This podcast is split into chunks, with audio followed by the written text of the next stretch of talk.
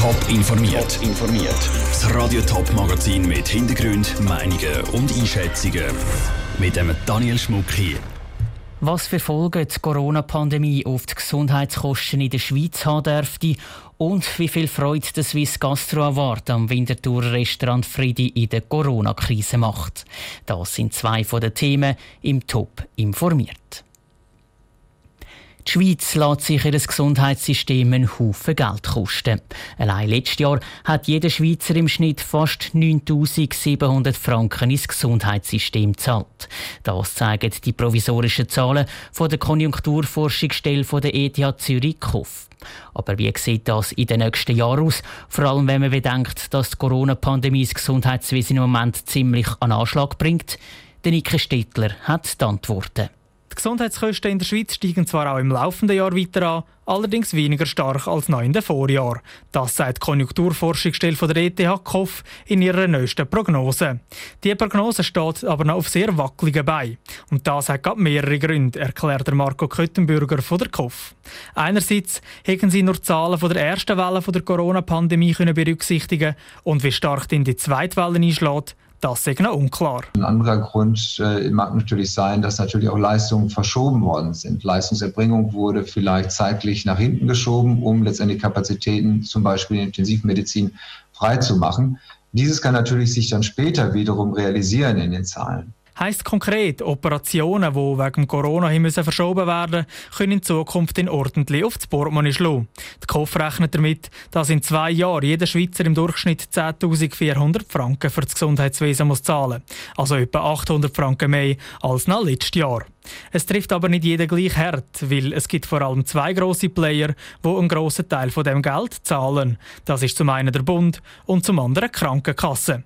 So trifft es die Leute, die jetzt schon eine höhere Prämie zahlen, stärker als alle anderen. Beide sind sehr stark in der Finanzierung des Gesundheitssystems involviert und äh, dahergehend werden sie auch sehr stark die Gesundheitsausgabenanstiege letztendlich absorbieren und damit auch die Finanzierungsmittel zur Verfügung stellen, sei es durch, durch Steuermittel im staatlichen Bereich oder durch die Prämien. Die Prognose hat KOF in Zusammenarbeit mit dem Vergleichsdienst comparis.ch erarbeitet. Die Experten rechnen damit, dass Gesundheitskosten nach der Corona-Pandemie wieder im gleichen Rahmen ansteigen, wie das vorher der Fall war. Das ist ein Beitrag von Niki Stettler. Die Prognosen stützen sich auf die Zahlen aus der ersten Welle der Corona-Pandemie im Frühling. Ob die 1 zu 1 auch für die Berechnungen bei der aktuellen zweiten Welle funktionieren, kann die Konjunkturforschungsstelle der ETH Zürich noch nicht sagen. Ein Restaurant, das einen Preis gewinnt, hängt der meistens beim Eingang auf, dass ihn alle Gäste sind. Im Fall der Auszeichnung Best of Swiss Gastro ist der Preis ein Plus aus dunklem Holz und goldiger Schrift. Genau so ein Plus steht seit neuestem auch im Restaurant Friedi vom Casino Theater Zwintertour. Das Restaurant hat bei den Gastro Awards gestern Abend nämlich abgeräumt. Was der Preis für das Restaurant bedeutet, im Beitrag von der Selin Greising. Das Publikum und die Restaurantgäste haben entschieden. Kein Restaurant ist in der Kategorie Activities so gut wie das Restaurant Freddy im Casino Theater Winterthur.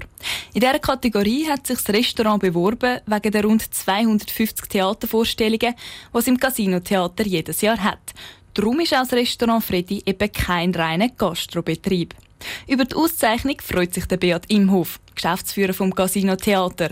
Weil an dem Tag, wo sie die Auszeichnung bekommen haben, ist die Best of Gastro Crew einfach auftaucht unter dem Vorwand, sie wollen ein Interview über die Corona-Situation machen. Zuerst hat es zwar schon geschmeckt, dass es vielleicht nicht nur um die Corona-Situation geht, aber sie haben es sehr gut gemacht, hat wirklich eingebunden in ein Interview, etwa 10 Minuten hast du da geredet und dann bist du völlig im Tunnel innen und denkst gar nicht mehr daran, dass vielleicht noch etwas anderes könnte gehen.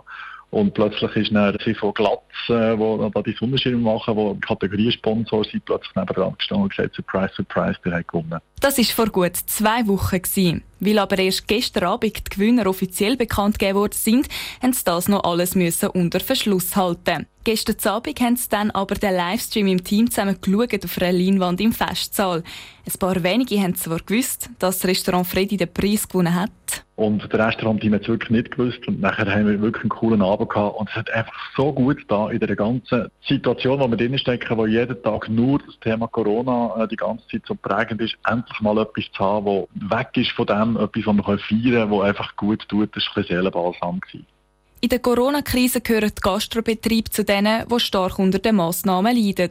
Wie viel das der Preis am Restaurant Freddy in dieser schwierigen Zeit helfen kann, kann das Restaurant noch nicht abschätzen. Klar ist aber, auch wenn es wegen der aktuellen Lage keine Theatervorstellungen im Haus gibt, das Restaurant ist trotzdem gut besucht. Celine Greising hat berichtet, das Restaurant Freddy ist nicht der einzige Betrieb, wo das Jahr ausgezeichnet worden ist. Aus dem Top-Sendegebiet hat zum Beispiel auch der Sterne Pfungen oder die Sonne Zeuzach einen Preis gewonnen. Der Fall hat landesweit für Schlagzeilen gesorgt. Ein ältere Paar hat seine zweijährige Tochter derart vernachlässigt, dass sie gestorben ist. Die Eltern sind eigentlich wegen fahrlässiger Tötung verurteilt worden und sitzen ihre Gefängnisstrafe ab. Heute wird der Fall aber vor dem Kantonsgericht St. Gallen neu aufgerollt. Im Studio ist jetzt Lara Pecorino. Lara, vor fünf Jahren hat die Kantonspolizei St. Gallen im Keller vom Einfamilienhaus eine Kinderleiche gefunden.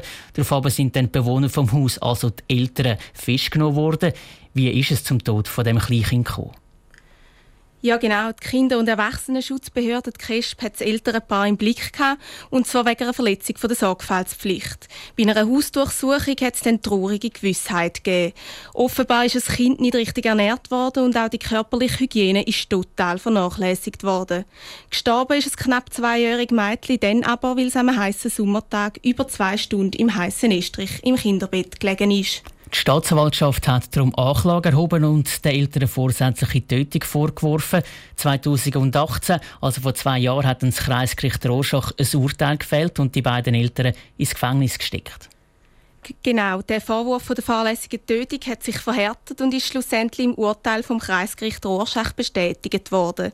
Außerdem hat die Mutter vom Kind Leiche in einen Koffer gepackt und im Keller versteckt. Der Vater vom Mädchen ist zu fünf Jahren Gefängnis und die Mami zu sechs Jahren Gefängnis verurteilt worden.